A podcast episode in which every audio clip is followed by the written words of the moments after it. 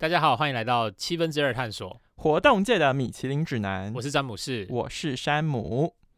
作为活动界的米其林指南，今天詹姆士想要跟我们聊一聊怎样的活动体验呢？我们今天来聊一聊情侣间的约会小趣事。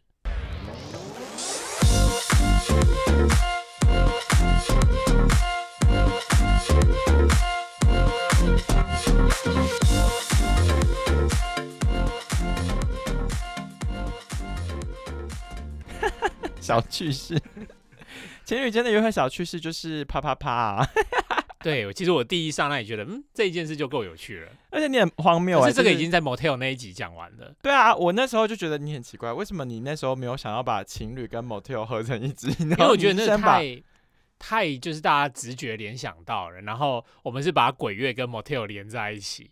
哦，你觉得他你不想要太理所当然？对啊，如果大家都觉得啊这一集就是啊情侣啊就去 motel 就好了，那我就觉得那这一集就没有什么特别，就大家就可以直接关掉，哈，一分钟关掉。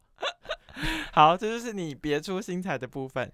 那呃，如既然你想要讲到特别的部分，好了，我觉得并不一定是情侣或者是那种很典型的甜蜜约会。对我，们可以把就是情侣啊、约会对象啊、暧昧对象这种各种有趣、特别的互动都来或者是我们在听的滑到的那些对象，something like that。对 或者是你的朋友，我没有朋友啊，想挖坑给我跳，就是各种就是人与人之间的连接，我的们都来朋友，都来好好的，不管是肉体上的连接或者心灵上的连接都可以我。没有啊，我都只有心灵上连接。我的 约会方式就是带同学去图书馆看看书啊，哇哦！然后翻一翻史记啊。讨我你你刚才在讲在图书馆看的时候，我有个呃 image，就是就是以前那种电影不是都会看到两个人，然后就是会透过书跟书的缝隙，然后看到对方，MV 都这样拍，，对，然后就一见钟情，嗯，然后就突然就聊起来了，或者什么之类的，现实生活中你遇过是不是？没有。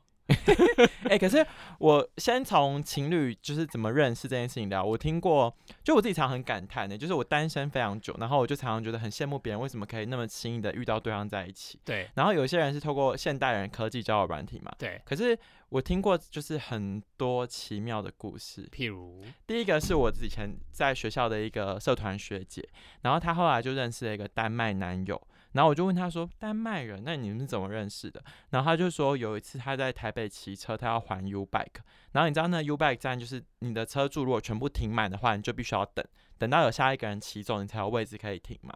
对。然后他就说，他就那边等 U bike，结果等一等之后呢，就后面那个男生就也在等，然后他们两个就在排队。结果那一天好死不死，就是一直没有人来，就是骑车，所以他们就一直没有办法还。哦他们就一直聊天，他们就一直聊天，然后就是因为在等 U bike 这个过程，然后他们就聊一聊，然后互相加了 line，然后后来就在一起了。啊他们现在还在一起吗？后来还在讲，哇哦，然后他们就说，如果他们结婚的话，他们就要去那个 U bike 公司拍一个 婚纱照。然后我还听过另一个更扯，是我们大学有一个讲座的呃西班牙文老师，那个老师他是在我们学校跟福大两边兼课，然后结果后来因为他每次都是固定的课表嘛，所以他就会从福大搭二九九公车，然后搭到我们学校，然后走那一段路，然后因为他都是每个礼拜固定的同一个时间的同一班车，就他就在每天这样走走走走的时候，就发现有一个人每次都同一个时间跟他擦身而过，哇！然后他们一这是开始这是什么？因为那个男生好像是网络小说会遇到的情景。我也觉得很假，但是这是真的，因为那个男生他是在审计部上班，啊所以他就是每天都是在同一个时间走那条路去上班，对，所以他们就是不断的擦肩而过。后来发现真的太面熟了，就会互相点头致意，然后后来就开始聊天，然后后来那个男生就跟我们老师搭讪，然后搭讪之后后来就在一起，他们现在结婚了。好夸张哦！所以好啦，这一集我觉得这是缘分呐。我觉得这一集不用聊啦，就是没有必要安排什么情侣约会行程，就是会在一起就是会在一起。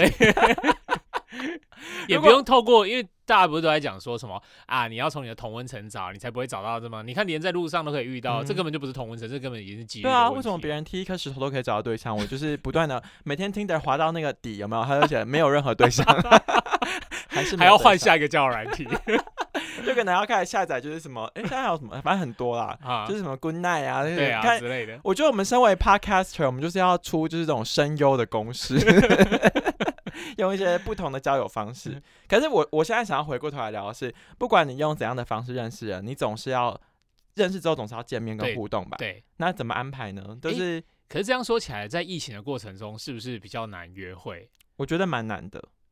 嗯，好像我周遭听到很多都是好几个好几个月没有见面的情侣，嗯，就比较难实体的约会。对，我觉得，呃，反正关于线上可以做什么事情，这个我们会另外一集跟大家讨论。先拉回来讲实体的部分好了。你听过什么样荒谬的情侣约会故事吗？我想一下，就是你当刚刚在讲学校，因为毕竟我们学校是一个民风淳朴的宅男大学，我们在位在新竹，又是理工大学，那我们的学校男女比大概是八比二或七点五比二点五吧。所以呢，我们在大一的时候，我们在大一的时候，男生的排行就是你，我们都会有个男生的排行，之所以男生排行就是男生的地位在大一的时候是最低的。对，那我们的排行是还比校狗还不如。对，为什么呢？为什么会比校狗还不如？因为就是。呃，你在大一的时候，譬如说学长，因为大一学妹通常是大家最想追的嘛，因为最新嘛，然后最 fresh，就很菜，对啊，最好骗，你也可以说最好最好骗。然后那时候就是不不管是大二学长，或者是呃同可能大一的，就是男生就会开始去我们学校，我们是流行买鸡排加真奶，而且我们不会单纯只买一份，我们要一次买他招呼他的室友，所以要买四份。天哪！所以这是一个传统，这就是一个传统。然后那时候就是大家都普遍流传说，我我常常听到就是很多人就是告白不成嘛，比如说哎你要不要下来，我送你鸡排加蒸奶之类的。嗯。然后对方说哦对不起我减肥，那当然是理由嘛。如果遇到喜欢的减肥，也可能会给其他人吃或者什么之类，也会下来拿一下。那我听过很多就是哦拒绝，可能他就是觉得他不想要给他有任何机会。那他。被拒绝以后，他就把那个鸡排直接丢给校狗吃哈！所以为什么我们的地位比校狗还不如，就是因为这样。真的耶，大一男生就是最废的。对，然后我宁可就是我们那时候就是我们男生寝室就会说，不要丢给校狗啊，丢给我们，我们现在很饿。这真的是，我觉得大家真的是要好好，我们的听众不知道有没有这年龄层这么低的啦。但是我觉得大学就是要好好把握这种就是新鲜的。呃，肉体，你知道是，我之前有一个朋友，就是他也来上班了，然后他就跟学生就是交往，然后就就有朋友跟他聊说，其实这真的是一个很聪明的策略，因为你今天跟大一、大二的学妹，就是年轻的女生在一起的时候，你比如说你在呃特殊的时间，你就送她一条金沙，她就觉得哇金沙，很容易被满足，很容易觉得就是 so sweet。但是你现在假如说你今天追一个三十二岁 OL，你拿金沙给他，会说哈干嘛？干嘛？对不对？有点太甜了。对啊，就反正我们不同年龄层有不同。可是其实学生你在跟学生交往也有一个困扰，就是很黏哦，因为他时间比你多。那如果你是上班族的话，你可能就只有就是我偶尔有空档回应他，那可能他就是一直说，哎，你现在在干嘛？嗯，然后叫你说，哎，你下班为什么不陪我啊之类的。对，你下班太多，累死了。那学生时期时间这么多，你们搞出了哪些事呢？我们搞出，我们就是有一个非常有名的故事，就是我们的蜡烛歌。就是我们这个是你们你那个时候在学校讲出来，大家都知道的。普遍上应该大家都知道，就是那那可是那时候已经是我大三大四的时候，然后那时候就是刚刚不是讲大一的学妹的故事嘛，然后那个刚好哎，那个刚好就是某一个学长在追我们大一的学妹，嗯，然后。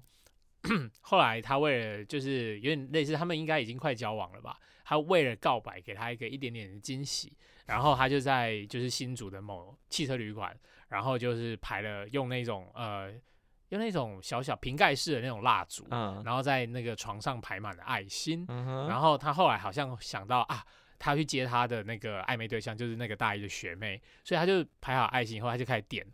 然后把蜡烛都点好以后，然后最后他就去接学妹。那那个汽车旅馆离我们学校大概只有十分钟吧，那他来回可能在家等待的时间就要半小时。他点完人就走了。对，重点是他点完人就走了。重点是他把学妹接回来那个汽车旅馆的时候，那个外面都是消防车，因为他那一间烧起来了。整间旅馆已经熊熊烈火，是不是？没有到熊熊，就是冒黑烟，没有到说啊烧到很多人，就是很多人都就已经开始逃难啊，或者是什么之类的。嗯。那据说就是他后面就是，不过他们。后面就是索赔一百多万。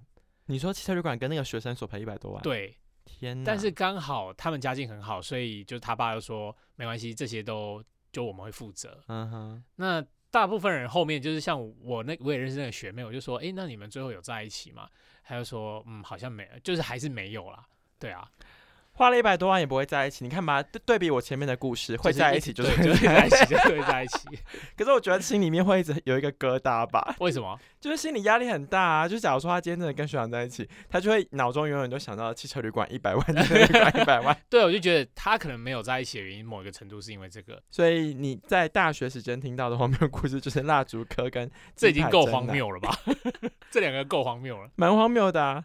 可是回大学毕业之后，比较有经济能力之后，然后大家时间比较少之后，应该就不会搞出这种荒谬的事情了吧？可是其实当大家就是你知道约会的时候，最最常会吵架的原因，就是因为钱跟钱有关。嗯，那这就要讨论到说，哎，到底要不要？就是第一次约会，到底要不要跟你 A A 制，或者是到底要多男生要多出一点，还是怎么样之类的？对，因为我们今天在蕊脚本的时候，我们有说这一趴要讨论 A A 制，可是我后来自己想，这是什么好讨论的？我觉得就是要啊。你觉得要？哦，太好了，我们意见不一样。来，哦，请说，为什么你觉得不用呢？我个人觉得，因为我今天有听另外 podcaster，他在讲说。男性本身在从自古以来、远古以来就是一个狩猎者，是一个 provider，就是一个提供者，所以他他认定，不过对方 podcaster 是一个呃女生，他就觉得男生照理讲还是要多出一点，所以他说理想的价格是七比三，因为他说如果今天 A A 制的话，大家会觉得哦，就好像分得很清楚，然后第一次就没有结果了，他觉得 A A 制的话对女生来说杀伤力很大。当然你是说如果教育程度更高的人，他会觉得说这很正常，或者什么之类，或者是女权主义比较高的人会觉得哎这很正常。可是他说六四制的话又跟五五制没什么差别，所以他说最理想状态就是七三制。对，那我个人好，那是他的想法。我个人站在男性的角度，我会觉得说，第一次约会的吃饭，假设你们第一次约会是吃个饭，我会觉得男生出会比较好。我跟你说，我觉得这个取决于你们吃什么。对啦，对不对？假如说，呃，今天吃一个，比如说一两百块的东西。那我觉得这其实就还好。可是假如说你们今天吃东西是比较贵的，那我觉得女生照理她应该也要做个做做样子吧，就是哦，那她也要做事，要拿出一些什么。然后比如说男生多出一点，或者就是零头什么这种。比如说我们今天吃七百四十六，对，男女生如果他说就出个三百，那我觉得这就是合理吧。我觉得这取决还有一个问题点是你对这个人有没有后续的意识。啊，你的意思是说，假如我今天如果很才很硬，说我一定要七百三十六除以二就是多少，然后让你算的一清二楚，代表说我可能对你是没有意思。对，然后我们把钱算清楚，然后吃完这一餐就不要再联络了，因为通常大家都会觉得说啊，你那么计较，我干嘛跟你有下一步？你一点好感都没有。那如何的？我是不是因为这样子才无法把自己消出去？没错。但是我觉得最好的方式就是，哎，我请你这一餐，然后我觉得你女生通常都会说。哎，不要你，我这是我的钱，我给你。然后你就会说没关系，下次换你请我回来就好了。那你就会就说没有下次，没有你就会创造了下一次，或者是你还有一个机会就是续摊，就是续摊嘛。你就说哎，不然我们去喝个酒，然后这个酒钱你出，嗯，这我才觉得是最完美的一个招式。那讲到 A A 制这件事情，我觉得你有一个故事可以跟大家大聊特聊，就是你刚刚讲的很道貌岸然，好像自己很理性，还分武功招式，说要怎样七三三七啊，然后先怎样再怎样啊。那请问一下，你自己在失去理智的时候，你还会那么清楚吗？你为什么要跟别人介绍借计较零点四欧元这件事情？好，我讲一下，就是我跟我前女友，然后我们那时候就是去阿姆斯特丹。那阿姆斯特丹最有名的就是它是大麻合法的国家嘛。然后，可是我本身在阿姆斯特丹吸大麻，因为我之前有尝试过几次，我知道我的反应就是很想睡觉而已，所以我可能就是会，呃，吃完吸抽完大麻以后就跑去睡觉。嗯。但是我前女友她她是抽完大麻，她第一次抽，所以她反应很剧烈。然后那时候我们好像是在就是已经玩回来，然后在房间抽。那抽完以后，我们就突然发现说。他就突然问我说：“你是不是少给我零点四欧元？” 然后，然后，然后，因为我们就买大麻钱，然后我就说：“有吗？”然后我就再算了一次，然后就算一算说：“嗯，好像真的，我我好像少给你零点四欧元，那我就回回台湾再给你好了。”然后他就暴怒。可是他平常的他不会这样，嗯，就是我们又开始为了零点四欧元吵架。那他主要原因就是因为他的大麻产生的反应，大麻就是会放大你当下的情绪，就是所以假如说我现在很开心，我就会更开心，你会一直大笑。假如说我现在在哭，我就会大哭。对。你就会哭，然后如果你可是两个都没有，就是想睡觉，什么都不是，就是跑去睡觉而已。那我就刚好第三者，就是什么都不会，就是跑去睡觉。嗯，对。那他那时候就是我们就为了零点四欧元吵了一整个晚上哦，然后吵一整个晚上，他还气到说我要跟你分手，然后我们就为了零点四欧元，然后吵到快分手。那后来我们就是可能药效也退了，然后后来他也准备要去搭飞机，可是他其实药效还在，他还在那个愤怒值，所以他还是情绪很低落。然后后来我送他去搭飞机以后，他就跟我说，他就他他就下飞机的时候，他就跟我说，我我刚刚一直都觉得机长想要开飞机去撞山壁，嗯，就是他就开始有被害妄想症了。然后他因为他那时候情绪已经很低落嘛，所以他会放大他不好的情绪，对，所以这就是我的零点四欧元的故事，就是因为吸毒之后人变得不理性，然后开始跟大家斤斤计较，对。那你的那个呢？头皮理疗师跟你分享的另一个小气故事是什么？他说有一次他就是跟一个他他刚好在浙江工作的时候，然后他就认识了一个一个男生，一个大陆的男生，然后他们一起出去玩，然后因为他们才刚开始认识，他们就说那我们就分两个房间住好了，嗯，然后可是他们在之前行前就已经说好说，就是我们自己各自订自己的房间。然后那个男生就说，后来他好像就在按他门铃说：“哎，我今天没有订房间，我可不可以睡你那里？”然后那个女生就想说，就我那个头皮护理师的老师就说：“嗯，好吧，没关系，那你就睡沙发。”他就让他睡很大方，让他睡沙发。那他们也没有怎么样，他就他就隔天以后，后来他就说：“哎，我昨天就是谢谢你，就是收留收收留我。”然后我今天请你吃一个日本料理，然后他就说，后来那个日本料理他吃完以后，然后那个那个浙江的那个男生就开始跟他算说，哎，你昨天的房费多少？扣掉今天的日本料理，你还要给我一百八十一块人民币。然后我听了，我就觉得超好笑的。我就说，那后来？他说没有后来啊，当然不会有后来啊。我觉得这个就偏白目了，这个不行。他还自己算说，哎，如果我去睡你的沙发，那我大概可以减免多少钱？然后就减免掉你这个日料。天哪，这个在北塞呢？那你自己有听过什么样小气财神的故事呢？小气财神的故事就是我曾经跟一个 dating 对象第一次见面之后，他就变得非常冷淡，然后结果过了隔了许久之后，我们见了第二次面，然后他就说：为什么你们还要见第二次面？就是互动不热络，但是还是会联系。然后你就觉得他一定有内心有什么样的疙瘩，对不对？嗯嗯嗯嗯。然后就后来第二次去喝酒的时候，他就说：哎，你上一次那个排骨饭的钱还没有给我。这就是他内心的疙瘩。对啊，马的金牛座的。然后后来过了那时候，你就再也没跟他联络了。我就觉得太无聊了。就是我觉得这个就是有点牵扯到基本价值观的不同。可是这个会有这种烦恼，是因为我们都太穷了。就是有钱人的世界我们不懂，他们的世界就是很朴实无华。我来跟你分享一个故事好了。好，就我之前有看过一个故事，是有一对 couple 是台湾人，然后他们到西班牙玩的时候，其中一个人溺水。然后后来溺水的时候，就必须要有，就是想要找医疗专机帮他载回台湾。对，那你知道这种东西并不是有钱，是你现在有钱也找不到。对，然后他们后来是透过一个人，就是他们就打电话给萧亚轩，然后萧亚轩好像就帮他们瞧了之后，然后就花了一千多万，然后把他们这对情侣从西班牙载回台湾。对，然后后来。经过，因为我看完这个新闻之后，我就在在我心中就对萧亚轩就是打上一个就是金色的星星。为什么？就想说，嗯他就变成你的 super star，对，好像内心的 super star。对他应该是一个在约会界的一个 super star，就是你自己看他的约会的小鲜肉们，他其实是驾驭非常多的对象，他都喜欢比他年轻很多。对，可是也不一定哦，因为有一个故事是马来西亚之前有一个诈骗的那个故事，叫做什么鲸吞亿万吧？对，反正就在讲一个马来西亚的一个富豪，可那富豪是靠诈骗得到钱的。对，然后整本书只出现一个台湾人，就是萧亚轩，然后。他就说，他当初在追求萧亚轩要跟他约会的时候，他就是会派出什么直升机啊，然后就是什么奇怪的什么水舞表演啊，然后让树迸放烟火，就是花各式各样的钱。我觉得那个就是有钱人的约会方式，这应该不在我们今天的节目。那最后萧亚轩有跟他在一起吗？应该是没有，因为他太老了，是不是？我不知道，但是他不是小鲜肉。呼应一下，就是会在一起就是会在一起。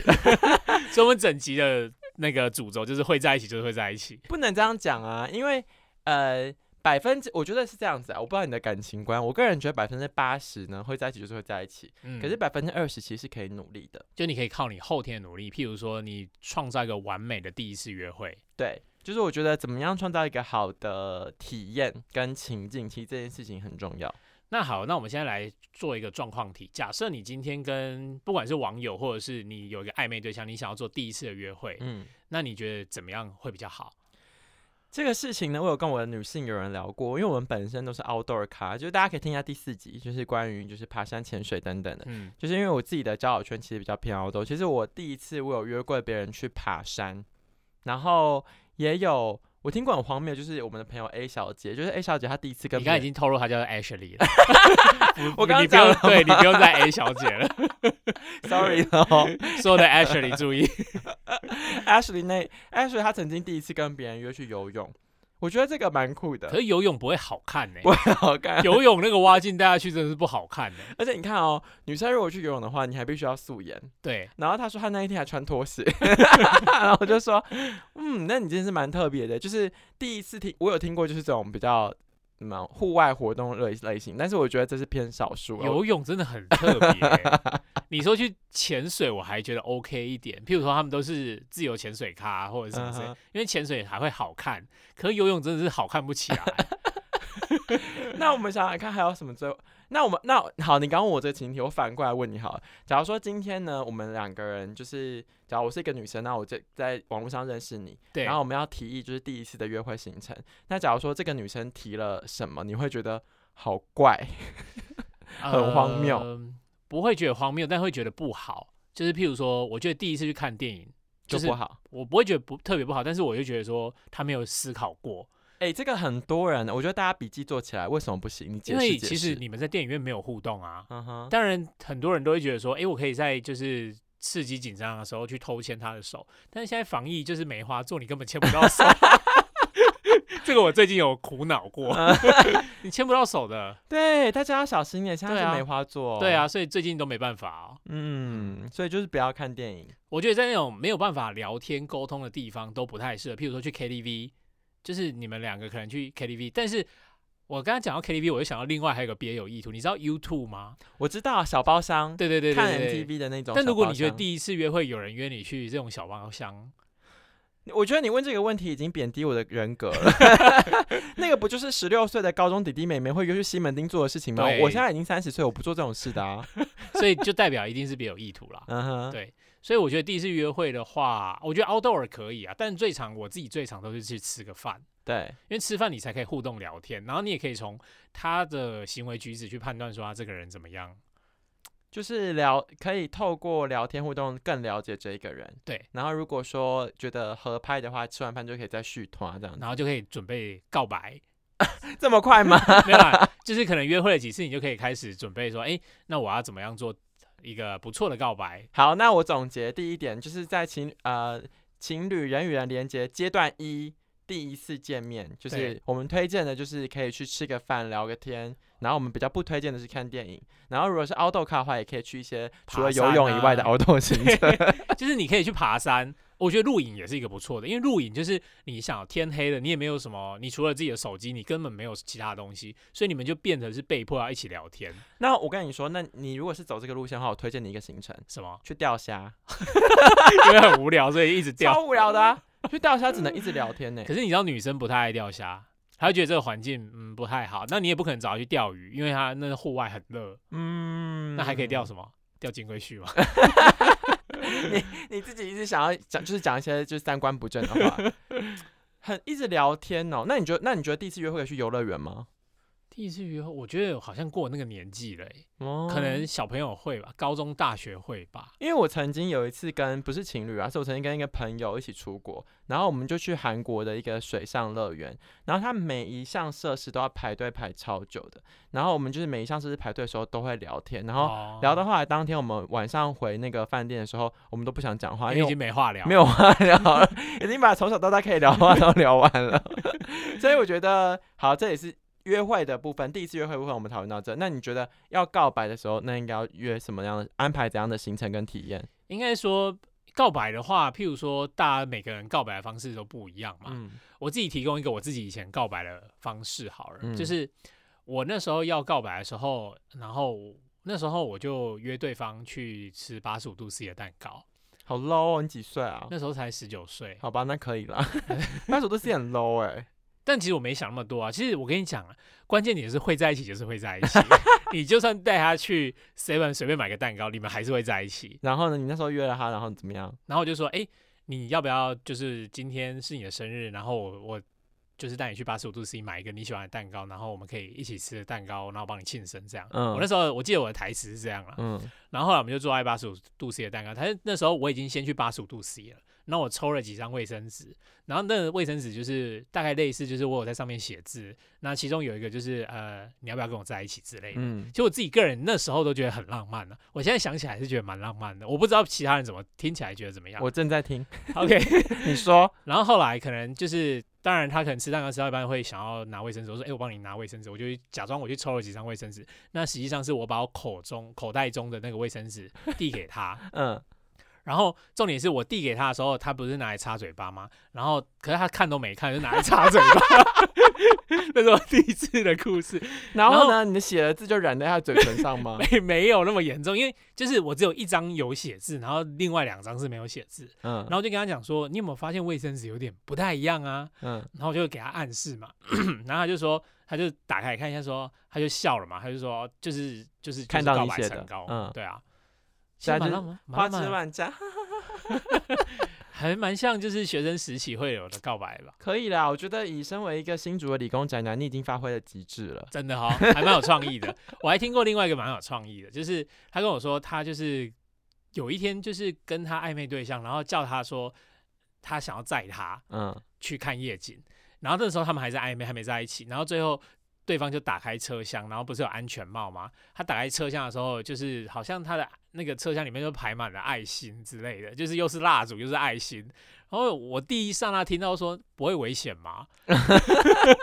你太没有那个浪漫的那个。然后他就说不会，我们最后就这样在一起了。活到这个岁数了，你觉得重点其实不一定要很奢华或者很浪漫，其实是有没有用心。对，其实我后来也有在想说，因为到后面你知道刚开始交往的时候啊，譬如说第一次告白会很用心，嗯，然后热恋的时候，譬如说交往一百天，然后或者是对方的生日或情人节，第一次的情人，反正每一个第一次你都会很认真的准备，包括你们彼此的啦，第一次的情人节，第一次的周年庆。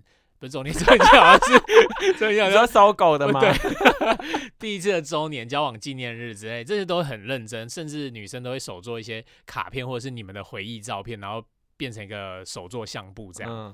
对，然后我后来就是可能交往到后面，可能你交往了三五年啊，五年以后，你们进入老夫老妻的状态，那时候其实有时候我都会觉得说。买得到的礼物我都觉得还好，可能也是因为自己开始赚钱了，然后会觉得说只要是钱可以买得到的，我就觉得没有那么的珍贵了。所以女友为了给你惊喜，她就闯进宝玉去抓一只石虎。对，不行，我男朋友一定要买不到的礼物，然后就抓一些宝玉类动物给。偏了偏了，你被抓走。然后他，我记得有一次，他就问我说：“你喜欢吃什么啊？”他其实也知道我喜欢吃什么，他就他就叫我自己开菜单，说：“你这你今年情人节想要吃什么？”嗯，那他就会就是把就是列出来，然后最后就自己亲手做。哦，对我觉得这种东西就是他虽然不是他可能就是你在外面吃可能一餐八九百块，嗯但是我觉得他那个实质的心理温暖的程度大于那八九百块。你说在一起久了，其实比较在意的就是双方之间有没有用心互动的那种感觉。对。那如果比如说很不幸的，我们今天就是进入一个老夫老妻模式，或者我本身就是一个没有什么 idea、没有想法的人，那我到底应该要怎么样去找灵感、规划体验跟行程？对啊，其实我们这一集都没有夜配到七分之二探索。想一想，就是我们这一集好像很认真在聊从告白或者是情人之间，然后其实我们这边有很多很适合情人的活动，譬如说呃手做蛋糕啊，就是。你知道手做蛋糕吗？我个人就是关于情人的活动，我在七分之后我就只会打台北摩铁，然后 蛮适合你。台北按摩或者是台北有你们有温泉吗？有有温泉，所以这一类的我就是走，我就会想到这个路线，就是躺着不要动的。你是有一些比较健康清新的啦。对我我们其实比较想要做的情人的那个 part 是比较像是两个人互动的，譬如说两个人一起手做蛋糕，或者是两个人一起做 手做精工戒指，因为很多情侣对戒他们会想要自己。亲手帮对方做，真的。我跟你说，因为我之前不是担任过就是短暂的七分之二的体验员嘛，神秘客，神秘客，乱讲话，神秘客来正。就是神秘神秘客去体验行程，对。然后我那时候去体验的时候，就是安排一个精工。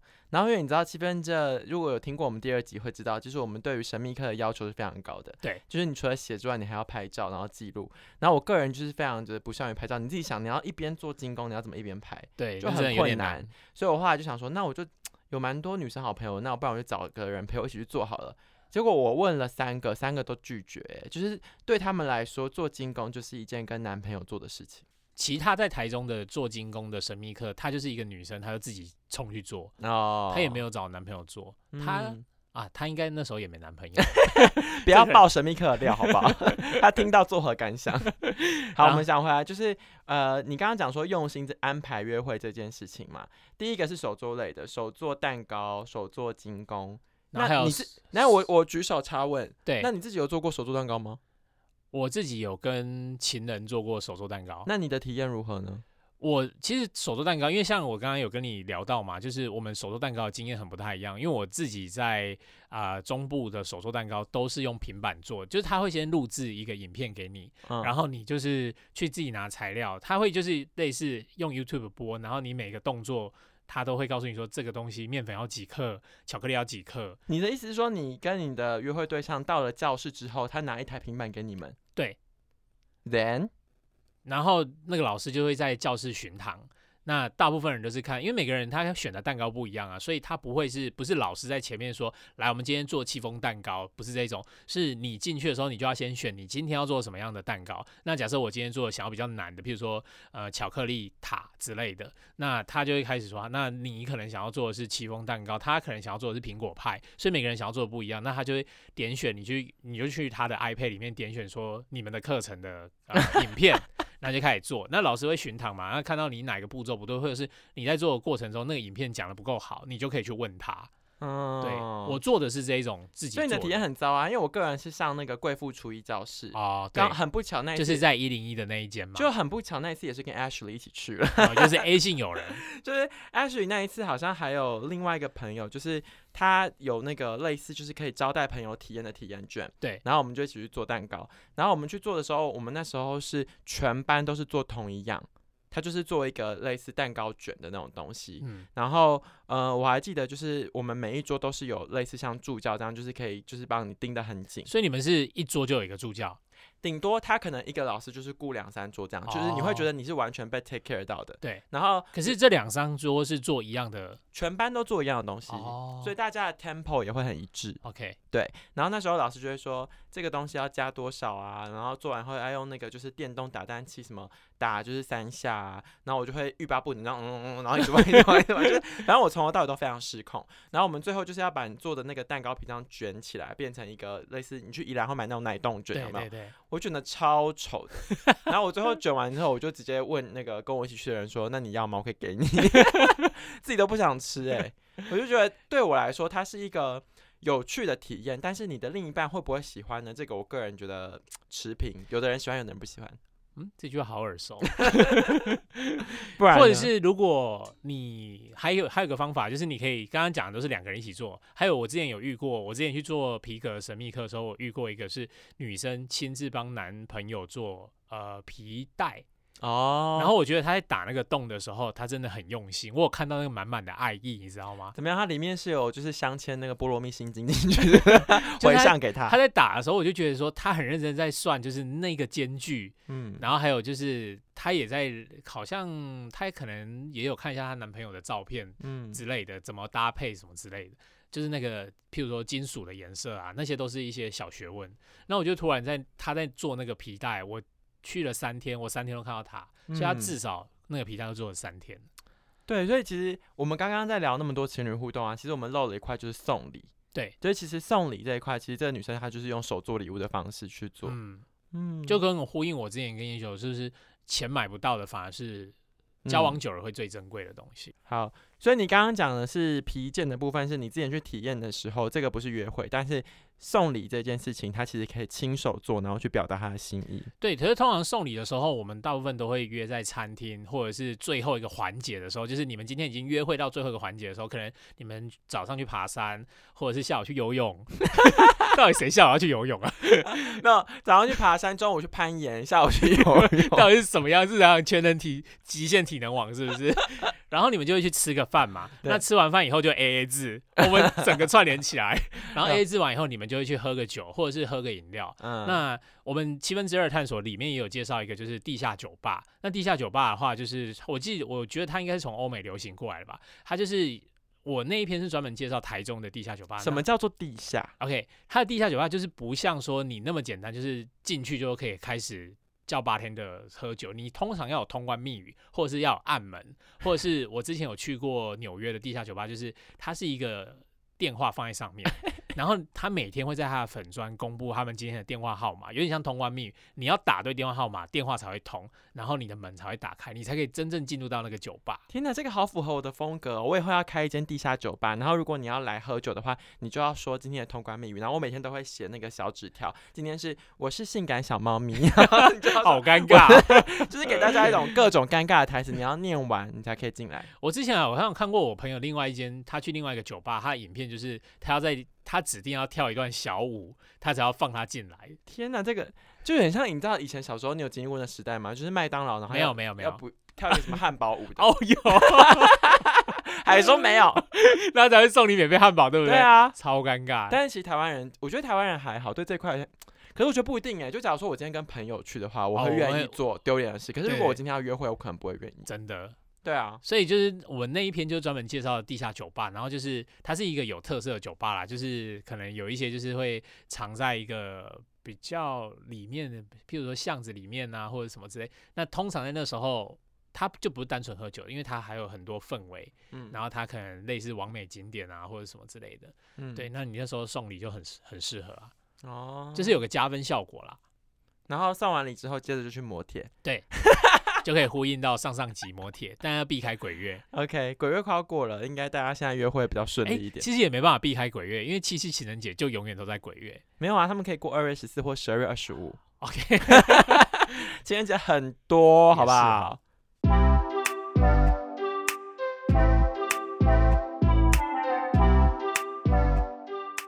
到时候剪完，大家就是这样，就是每次听到这个过场音乐的时候，就知道我们要做 ending。对，今天聊了很多哎，就是我们从最荒谬的学生时期的故事，聊到最奢华、最小气，要不要 A A 制？然后我们让没有任何想法的人可以知道，你告白的时候，你可以安排怎样的行程，比如说手做蛋糕啊，手做戒指啊，手做皮革啊，地下酒吧啊，motel 啊。但是我们总归一句话，我让詹姆斯来说。就是这些都不重要，因为会在一起就是会在一起。拜拜，拜拜。